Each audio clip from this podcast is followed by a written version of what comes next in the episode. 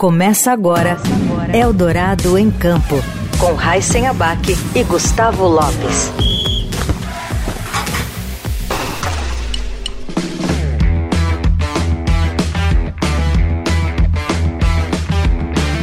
Olá, seja bem-vinda, seja bem-vindo você também a mais uma edição do Eldorado em Campo, começando agora e comigo aqui o Gustavo Grisa Lopes. Oi, Grisa, tudo bem? Tudo bem, Heisen, tudo bem, ouvintes? E o nosso entrevistado de hoje é atleta de wrestling e vai representar o Brasil em maio agora no Pan-Americano da categoria que vai ser disputado na Argentina. Esse ano aí a gente está nessa preparação aí para poder arrebentar mesmo algo que eu nunca tive, algo que talvez poucos da minha modalidade tiveram, né? Nascido em Cuiabá, no Mato Grosso, o atleta fez uma forte preparação em Cuba, já avisando os próximos eventos, alguns com vaga para as Olimpíadas de Paris em 2024. Ver atletas a nível olímpico, atleta olímpico, ganhando, poxa, é, 100 dólares por mês ganhando comida para poder lutar. No ano passado, ele alcançou um resultado histórico para o Brasil nessa modalidade, no wrestling. Foi medalha de bronze no Mundial Sub-23 disputado na Espanha. E hoje quem entra em campo com a gente é o Igor Queiroz. Oi, Igor, bem-vindo, tudo bem? Fala, meu amigo, tudo jóia? Primeiramente, agradecer vocês pela oportunidade aí. Sempre bom né, conseguir um espaço como esse para poder falar da, da minha modalidade, wrestling a qual é, a gente vem fazendo um trabalho muito bom para que difundida e, che e chegue o maior número de pessoas no nosso país. Estamos aí nessa luta aí. É isso aí. Bom, primeiro, Igor, eu queria perguntar para você a diferença de wrestling para luta greco-romana, porque a gente ouve nas Olimpíadas, né, a disputa greco-romana. Tem alguma diferença ou é só o nome que muda? Ah, show de bola. Essa, essa pergunta muitas pessoas fazem. É, é o seguinte, o wrestling é um nome dado é, fora do país, é o nome mundial da modalidade. Aqui, aqui no Brasil nós chamamos de luta olímpica, para ficar mais bem conhecido. E dentro da luta olímpica ou do wrestling, é, elas são divididas em três estilos, né? É, o estilo greco-romano e o estilo livre feminino e o estilo livre masculino. É, a diferença entre os estilos são quem, quem pratica e da forma que pratica. O estilo greco-romano é praticado apenas por homens é, até o momento, né, por ser um esporte que exige muito contato da cintura para cima, a gente não pode fazer nenhum, nenhuma posição pegando na perna ou algo do tipo. Já o outro estilo, o estilo livre, é totalmente o oposto, né? Você pode se atacar usando perna, é, pegando, usando todo o corpo mesmo. O seu estilo é qual? Isso, eu sou atleta de, de luta greco-romana, né? Tá. O estilo é o estilo greco-romano. Legal. O Igor, vamos voltar um pouquinho no tempo para a gente conhecer um pouco mais você antes, né? Antes de você virar um lutador, é, conta um pouco para a gente da sua infância. Você já teve algum contato com o esporte, qualquer esporte que seja logo na infância? Como é que foi a sua infância no Mato Grosso? Ah, cara, eu, eu sempre pratiquei esporte desde os meus oito anos de idade. Eu tentei, eu, ah, toda criança nasce com aquele sonho de jogar bola, né? Ainda mais gente aqui no Brasil. É, tentei no futebol, não, não fui muito bem, não levo jeito pra parada. É, logo, logo após jogar futebol, eu treinei handball muito tempo, lá na minha, na minha comunidade, no Tijucal, lá em Cuiabá. E aí, com oito anos de idade, eu tive o primeiro contato com esporte de artes marciais. Que meu primeiro esporte de artes marciais foi taekwondo né? Treinei taekwondo por muito tempo, do taekwondo eu migrei para o jiu-jitsu, né, onde eu pratiquei por muito tempo. Meu pai hoje é professor de jiu-jitsu também. Passei por diversos treinadores excelentes lá de Cuiabá e é, me encontrei numa necessidade, em um certo momento, de estudar num bom colégio. E na época, é, a única forma de você estudar num, num, colégio top é você praticando algum esporte de cunho olímpico, né? Que te dá mais oportunidades. Nós temos aí os Jogos, Escola, eh, Jogos Escolares da Juventude, que é um evento qual é, é, encontra diversos talentos aí no país. E foi ali onde sou, me foi oferecida de, de, de pronto 50% de bolsa para estudar num bom colégio. Se eu fosse bem na, na competição, fui, lutei, fui campeão estadual, né? E depois já classifiquei para ir para o campeonato nacional. No campeonato nacional, é, obtive um ótimo resultado é, nem, nem treinava luta olímpica, fazia só jiu-jitsu, eu fui prata, né, eu lutei contra um atleta que já treinava há muito tempo, E ali naquele momento já ganhei, ganhei a bolsa de 100% para poder estudar num bom colégio. Falei, cara, é, aqui tá dando certo, eu vou continuar nisso aí. No, no outro ano, eu tive a oportunidade de lutar contra esse mesmo atleta, o qual eu tinha perdido. Aí já foi totalmente diferente, eu tive a oportunidade de ganhar ele. E me chamaram para poder vir embora para o Rio de Janeiro treinar aqui com a seleção. Aí, com meus 14 anos mais ou menos, foi quando é, eu vim para o Rio de Janeiro junto com, com meus pais. O meu pai é, ficou um mês comigo aqui é, para poder ver né, como é que é o sistema. A gente de Cuiabá, do interior, assim. eu sou, sou da cidade, mas Cuiabá é, é o interior, né, cara? E, e, a imagem que chega pra gente é em Cuiabá, do Rio de Janeiro, é, dessas grandes cidades, é que é realmente um horror.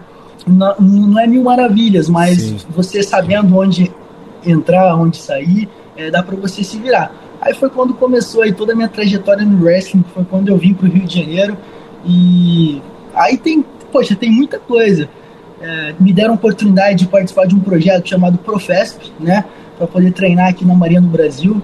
Esse projeto é um projeto qual tira a criança da ociosidade, né, e eu pude ali ter meu primeiro contato com a, com a equipe nacional, né, vindo aqui para o Cefam, que é onde eu estou aqui até hoje.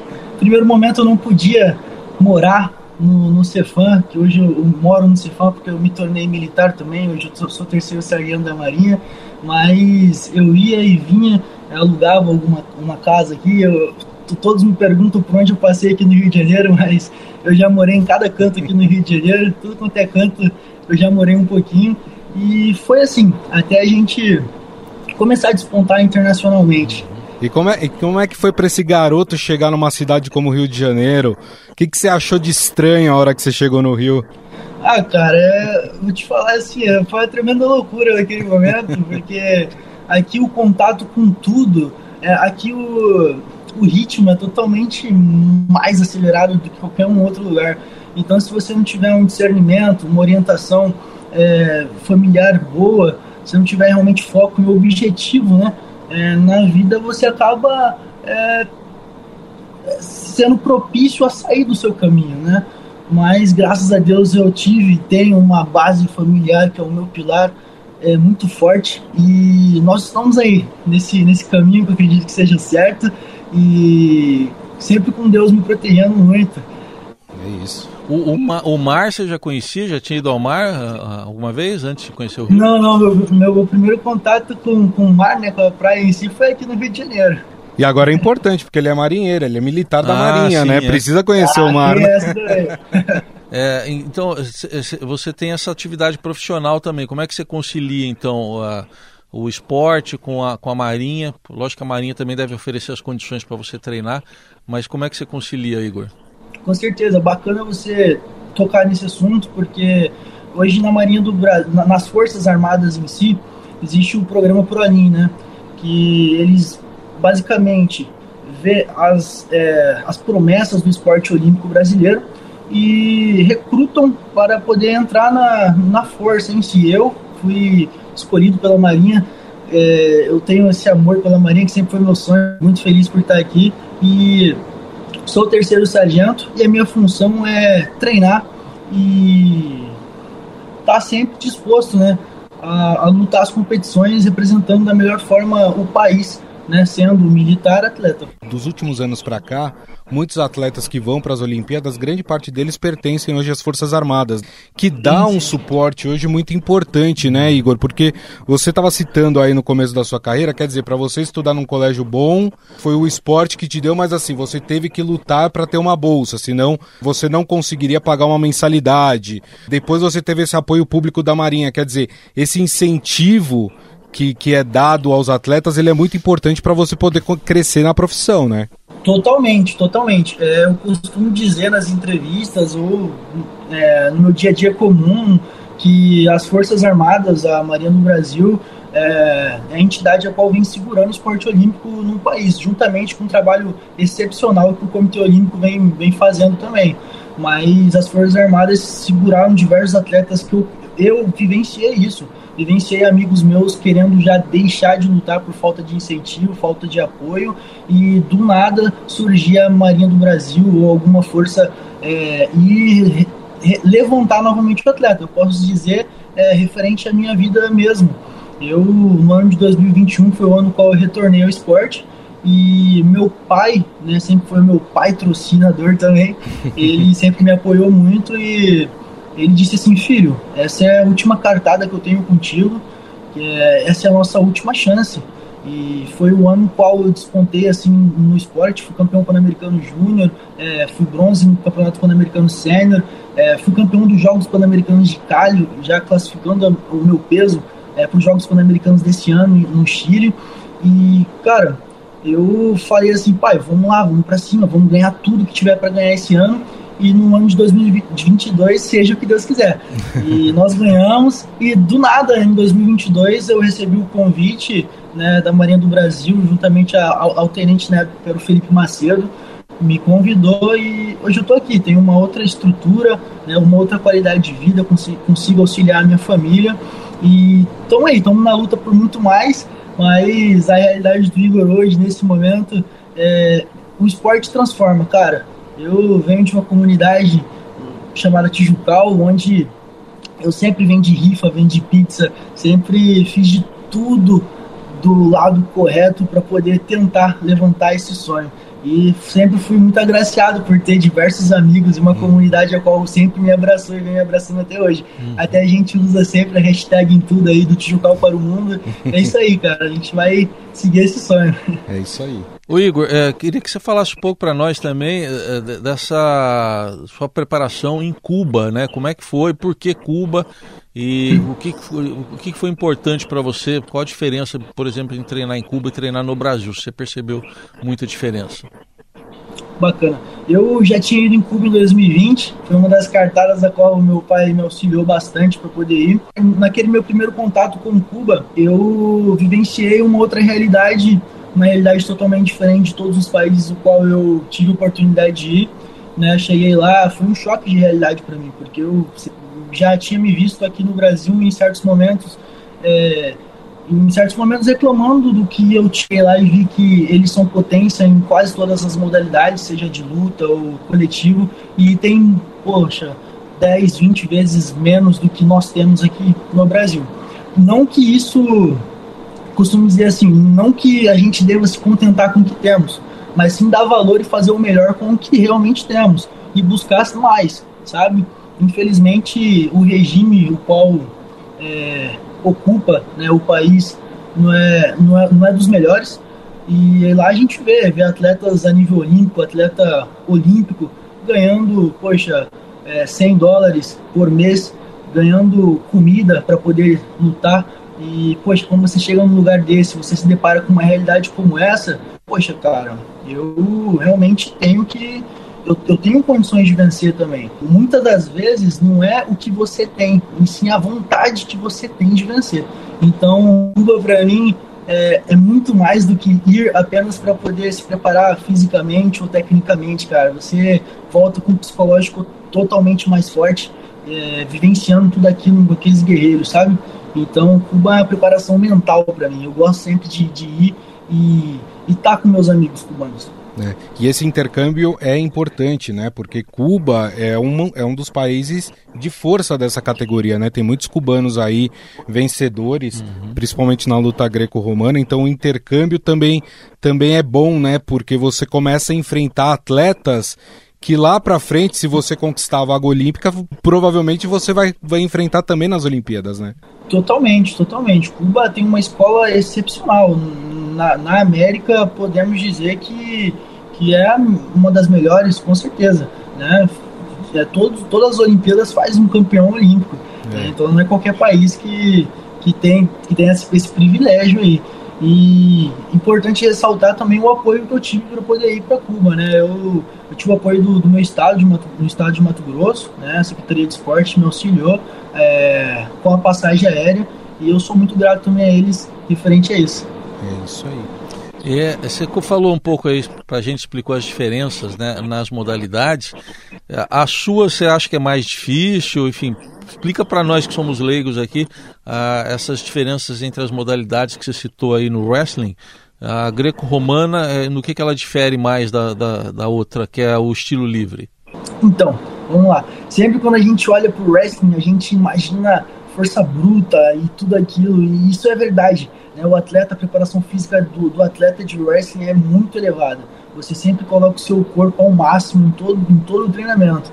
Mas é, tratando-se de luta, luta do estilo livre, do estilo greco-romano, é, a gente vê mais essa força, esse empurra, puxa, mais no estilo greco-romano. Já o, o, estilo livre tem uma, uma variedade é, maior de, de técnica, digamos assim, até mesmo pelo, pelo simples fato de você poder atacar a perna e atacar da cintura para cima, atacar o corpo inteiro. Então, obviamente, te dá mais recursos é, basicamente, simplificando, é, é, dessa forma que eu posso te, te, explicar, assim. Agora eu vou, te, eu vou te perguntar uma outra coisa, uma outra dúvida, porque eu gosto muito de assistir a luta greco-romana, assim como estilo livre também. É, mas confesso que eu às vezes fico sem entender a pontuação, é. né? Eu, às vezes eu vejo que o atleta conseguiu jogar o outro, mas o cara caiu de lado, então não teve ponto, aí depois bateu as costas, deu um ponto. Queria que você explicasse um pouco como é que é feita a pontuação na greco-romana. Cara, isso isso é uma parada que, que tem que, que a galera tem que fazer um estudo para poder tentar simplificar um pouco mais, porque realmente varia muito. É, que eu posso explicar? Ó, o estilo greco-romano, ele, ele é um estilo qual se tem a superioridade técnica de 8 a 0. Já o estilo livre, eles têm mais dois pontos aí, então seria 10 a 0. Mas a pontuação da luta em si varia-se muito por amplitude de, gol, de golpe, por exemplo, o suplê. Se eu pego o cara, o suplê é aquele movimento conhecido pelo que o cara faz um arco assim, quase cai de cabeça uhum. no chão e joga o outro por cima. né? O suplê de 4 a 5 pontos. 5 pontos é quando você tem a perfeição total. Quando foi assim perfeito, tipo, aí é 5 pontos. Entendi. Então, é, tem essas variações também em pontuação. É, o, e é interessante, viu, Rafa? Claro, não é fácil não. é, é, interessante porque eu acho que o, a luta greco-romana é uma das, das principais lutas em que você tem o maior nível de técnicos que tomam advertência. Ah, é? Porque os técnicos ficam bravos com, com os juízes. Eu estava assistindo esses dias um campeonato, é, tinha um, um, um, atleta do Uzbequistão. E o técnico dele começou a bater boca com o juiz, quer dizer, tipo é, é que ali Ferreira, assim. é, mais ou menos. é, e acontece muito isso, né? Porque você tá ali na adrenalina do momento, né, Igor? E aí, a, a, às vezes, os ânimos ficam um pouco exaltados, né? Não, demais, isso acontece muito. O técnico tá. Você e o técnico ali, querendo ou não, é só um só. Né? Ele tem a opção de jogar o challenge de, e contestar algum movimento. Então, ele tá o tempo todo ligado ali como se estivesse lutando contigo. Então acontece muito. Acontece muito. Vixe, toda competição acontece uma, um bate-boca aí. É. Boa. É, agora, é, só para explicar, o objetivo principal é fazer o adversário cair com as costas no chão, é esse que é o objetivo da luta? Exatamente. A gente pode dizer que o objetivo principal do combate ali ou é você é, abrir essa, essa pontuação de superioridade técnica, seja no estilo greco-romano 8 pontos ou no estilo livre 10 pontos, ou você realmente fazer o um encostamento, derrubar o adversário e encostar a escápula dele no chão, que é aquela, aquela cena famosa onde o juiz fica ali pertinho, bate no chão e levanta a mão, né? Isso. É... Legal. É, eu queria falar um pouco sobre preparação, né? Como é que como é que é a sua preparação, sua rotina de treinamentos e também queria que você falasse um pouco sobre o treinamento psicológico, né? Porque a, a luta, a, mais do que força, ela também é muito psicológica, né? Tem aquela provocação, o adversário dá um apertão a mais aqui para para tirar o, o, o atleta, o adversário do foco? Como é que é feita essa preparação física e mental? Pô, total. É, eu hoje eu sou, eu tô, estou, estou muito privilegiado por ter um acompanhamento de uma equipe multidisciplinar excepcional atrás de mim, né? Eu tô eu tô eu tô participando de um projeto chamado Conexão Santiago, porque pegaram os atletas que foram campeões e classificaram para Santiago, que é nesse respectivo ano, lá em Cali, né? E o Comitê Olímpico está faz, tá, tá fazendo um investimento em cima desses atletas. Na minha modalidade, como eu fui campeão, eu fui selecionado, então minha preparação física, minha preparação mental, é, a questão de nutrição, toda a equipe multidisciplinar eu estou fazendo junto com o Comitê Olímpico lá no Maria. Então, cara, assim, eu estou com os melhores. Esse ano aí a gente está nessa preparação aí para poder arrebentar mesmo, algo que eu nunca tive, algo que talvez poucos da minha modalidade tiveram, né? Essa oportunidade eu tô tendo e tô tentando aproveitar da melhor forma possível. A questão da, da preparação mental, a minha psicóloga é a Maíra. Maíra, ela trabalha junto com o Comitê Olímpico, ela é. Cara, ela me salva realmente. E essa, e essa questão, esse fator psicológico, ele é essencial essencial dentro do esporte, né? Porque geralmente a gente está com muita pressão, tem a questão de você ter que ganhar, porque Cara, é, eu costumo dizer que eu vivo wrestling, né? Falando assim de mim. Eu vivo luta 24 horas por dia da minha vida. Né? Eu durmo pensando em luta, acordo pensando em luta, tô treinando aí, tô pensando em luta. Eu saí muito cedo da minha casa atrás de um sonho. É, deixei a minha família Sim. lá, é, vim sozinho pro Rio de Janeiro, assim, meu pai ficou um tempo comigo, depois foi embora. Todos esses sete anos que eu tô aqui, eu tô sozinho junto com meus amigos. Então você realmente tem que ter uma preparação psicológica, né? Senão ninguém aguenta. Claro. Ninguém aguenta o fator de estar longe da família, as dificuldades que vêm, né? Então é essencial, é essencial para qualquer atleta. E, e, no treino, nos treinamentos, o que que vocês o que que você faz exatamente? Tem a simulação de uma luta? Você tem que correr, é, pular, fazer musculação? Conta um pouco pra gente. Como é que é o treino exatamente? Então, o treino de wrestling ele, a gente faz de tudo um pouquinho. Depende muito do mesociclo, da, da, da época que você está de treinamento, ou qual o seu objetivo. Por exemplo, eu venho de uma preparação a qual eu estava eu tava fazendo muita hipertrofia na academia, por exemplo. Fazendo muito treino técnico normal, com pouca com redução de luta. Hipertrofia era por quê? Porque eu venho de uma transição da categoria júnior para a categoria sênior, né, onde a gente se encontra se atletas aí de 30, 32 anos que estão formados, né? Sim. E eu tô, eu tô nesse processo, tenho 21 anos, eu tô nesse processo de ganho de massa muscular. É, nós entramos com esse trabalho de hipertrofia em busca dessa medalha de ouro aí. É isso aí. E vai conseguir. Tenho certeza que, que vai trazer esse ouro para o Brasil. E outra coisa também que é interessante, o Heisen vai rir agora de mim. É. É, eu sou praticante de, de lutas marciais, né? Eu já lutei judô, já lutei taekwondo, né? Assim como, como o Igor. E muita gente acha que o lutador ele entra dentro ali da é, do tatame, enfim, da arena e a única coisa que ele tem que fazer é ir lá e tentar derrubar o outro, bater no outro, e não é isso, né? O, o, lutador ele estuda o seu adversário, ele sabe quem ele vai enfrentar e ele sabe qual que é o ponto fraco desse cara, qual que é o golpe principal que esse cara geralmente aplica. Quer dizer, tem todo um estudo, toda uma técnica antes de entrar na luta, né, Igor? Não, isso com certeza. Isso é, é feito por, pela equipe, é, pela equipe multidisciplinar também. Inclusive a Confederação Brasileira, a CBW, hoje ela tá com, com um pessoal é, totalmente destinado a essa questão de assistir os vídeos né, de lutas. Então essa questão é, é essencial. Você conhecer o seu adversário, saber qual, qual técnica você pode fazer com ele, para poder desenvolver bem o combate. E explica uma coisa, da mesma forma que em outras lutas, outras artes marciais, eh, tem um, você tem que manter um peso adequado, você tem que ficar ali controlando a alimentação para ter um determinado peso durante uma competição, durante uma luta? Sim, sim. Antigamente, a luta greco, a luta greco-romana, o wrestling em si, eh, a gente se pesava num dia e lutava no outro. Aí tinha muitos atletas que cortavam muito peso ao extremo, né, por ter esse, esse período de recuperação.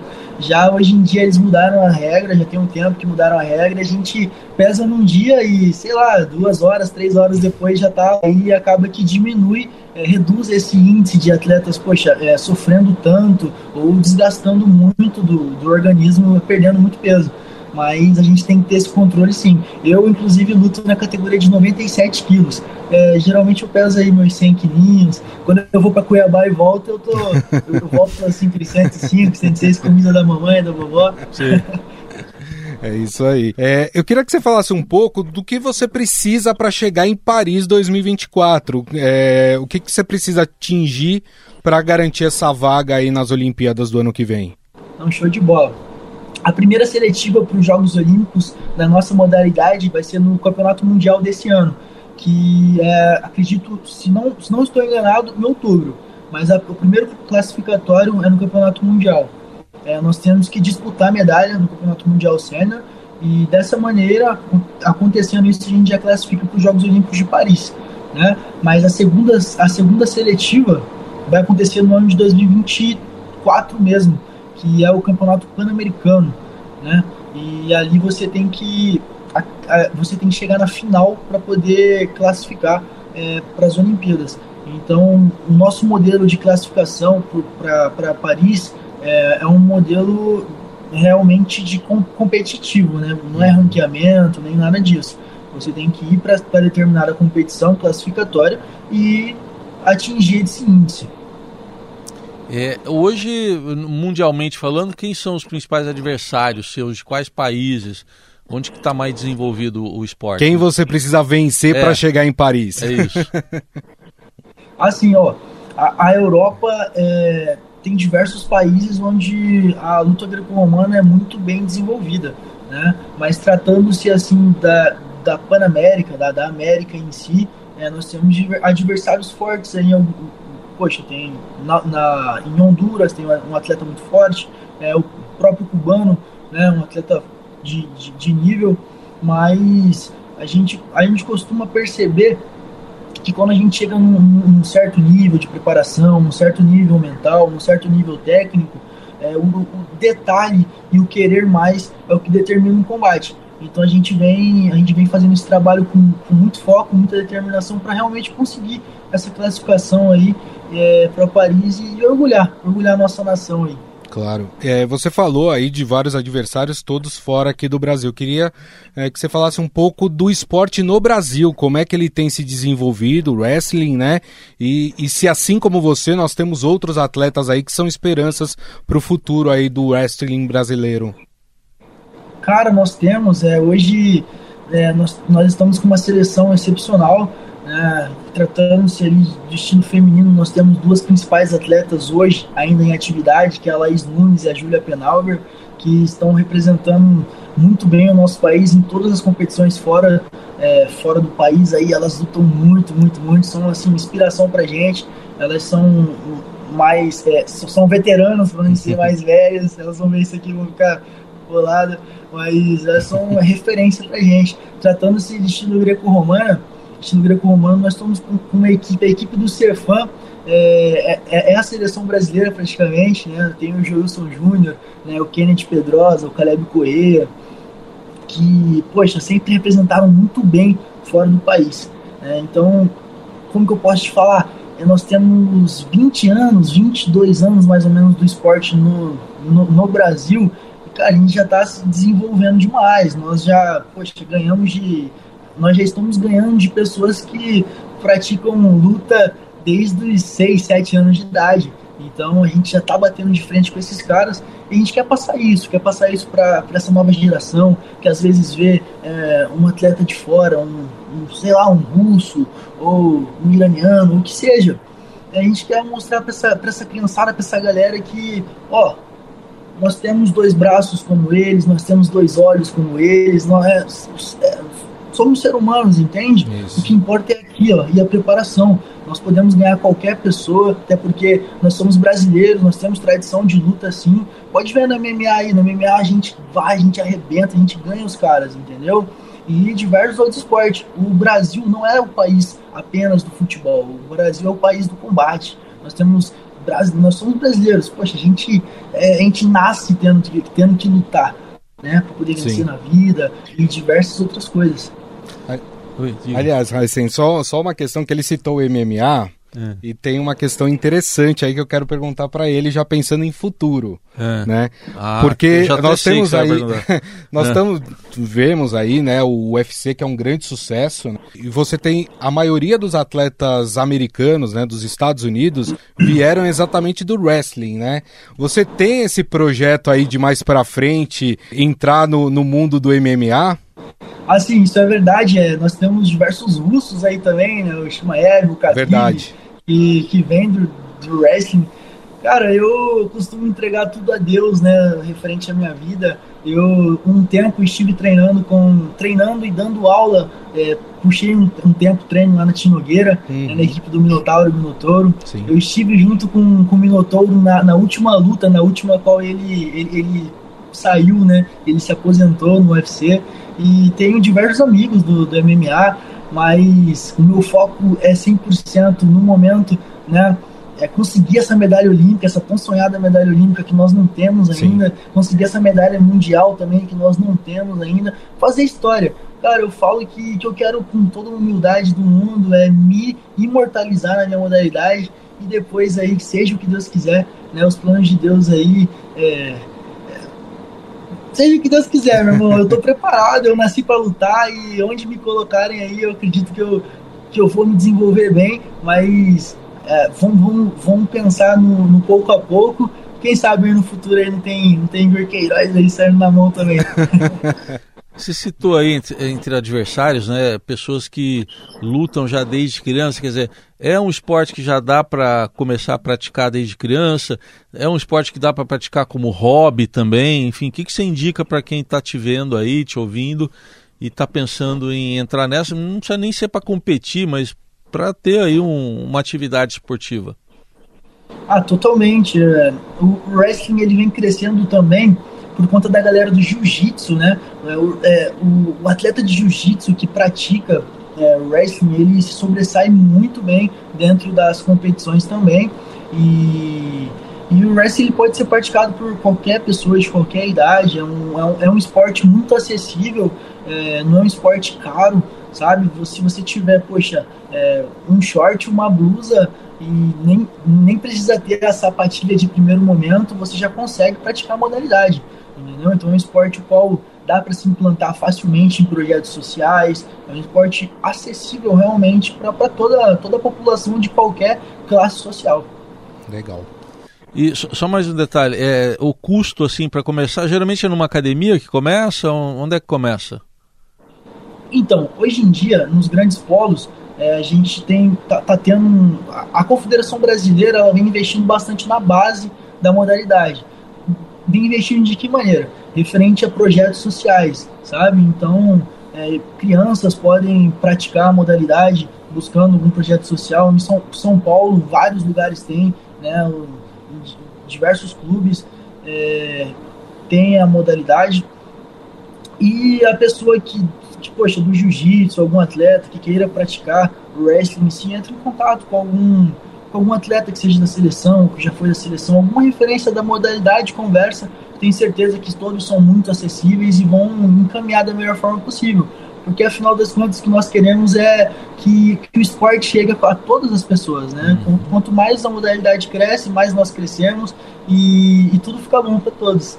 Né? Outra coisinha que eu queria ressaltar aqui, ó, lembrando lembrando da, da, da, modalidade em si, em Mato Grosso nós temos uma luta chamada Uca Uca, que até quando eu retornar para o meu estado, eu, eu, é, um dos meus objetivos é ir em uma das tribos indígenas lá, para poder conhecer um pouco mais.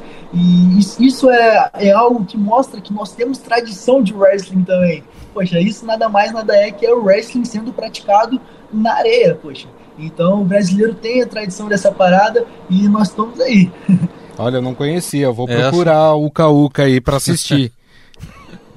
Show de bola. Muito legal a gente poder conversar com você, Igor Queiroz, atleta brasileiro do wrestling, que está aí na preparação. A gente torce para você é, estar nos representando nos Jogos Olímpicos de 2024 nessa sua modalidade que é a luta greco-romana dentro do wrestling. Valeu, Igor. Até uma próxima, então. A gente conta com você de novo aqui no Eldorado. Abração. Ô, meu irmão, muito obrigado. Quero mandar um abraço a todos aí.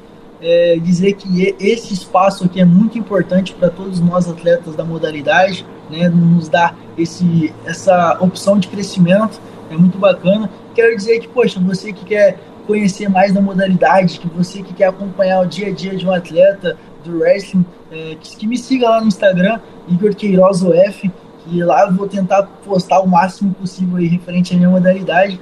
Meu irmão, muito obrigado, grande prazer de conhecer vocês, viu? Valeu, Igor. Valeu, Obrigado. Igor. Obrigadão, então. Então sigam o Igor lá para ver no, no Instagram como é que é a, a, rotina dele. E assim a gente encerra mais uma edição do Eldorado em Campo. Obrigado ao Gustavo Grisa Lopes. Até semana que vem. Obrigado, Raíssen, ouvintes. Até semana que vem. Tchau.